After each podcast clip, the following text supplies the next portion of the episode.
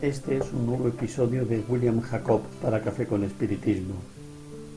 Hoy os traigo un mensaje del Espíritu Emmanuel, psicografiado por el medium Chico Xavier, titulado Problemas. Lo encontraréis en el capítulo 57 del libro Encuentro Marcado, y dice así.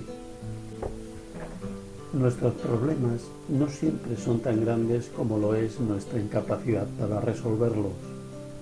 Cualquier dificultad se cierne sobre la imaginación, porque nos habituamos a la excesiva inquietud que la rodea. Sin duda, es necesario crear un entorno propicio para la solución práctica y edificante de las crisis que surgen y para eso es precisamente que necesitamos cultivar la serenidad y la comprensión. Reflexionamos sobre los problemas cotidianos, categorizándolos por recursos renovadores.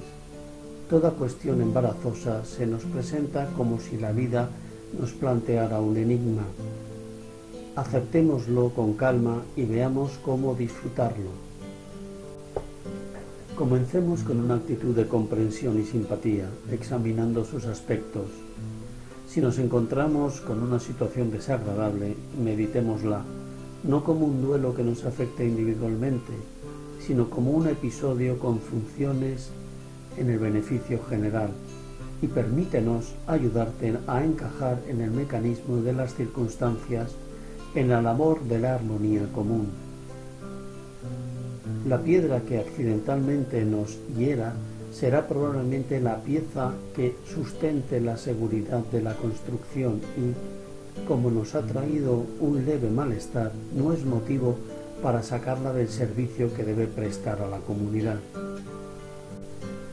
Lo mismo ocurre con la crítica, con la desilusión, con el desacuerdo o con la persecución gratuita.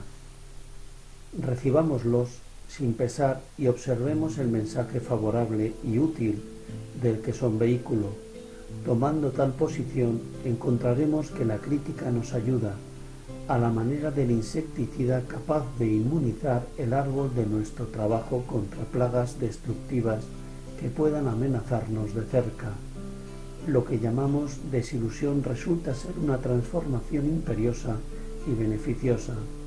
El desacuerdo es la oportunidad que muchas veces favorece la eliminación de pequeños obstáculos antes de que se formen los obstáculos mayores y la persecución gratuita suele establecer condiciones para que el apoyo de nuestros verdaderos amigos se levante con nosotros, para una unión más íntima, logros más amplios.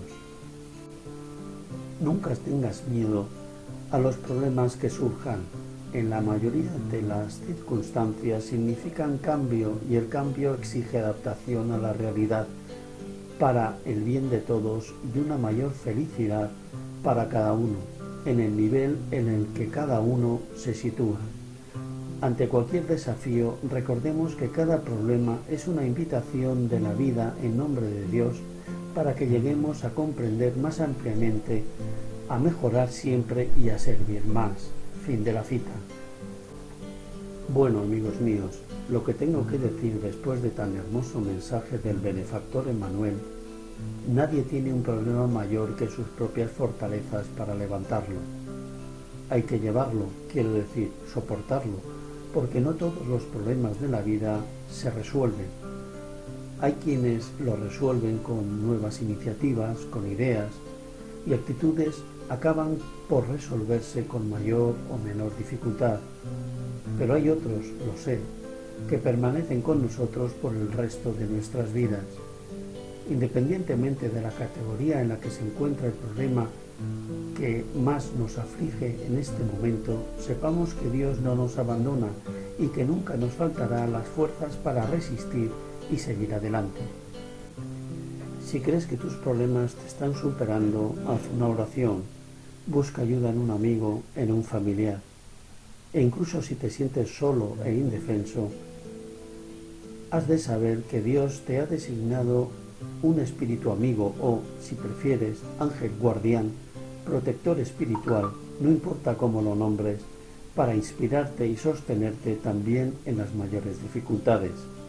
Di una oración y pide la ayuda. Confía y te ayudará de alguna manera, quizás no como esperas o pides, pero sí como realmente lo necesitas. Mucha paz y hasta el próximo episodio de Café con Espiritismo.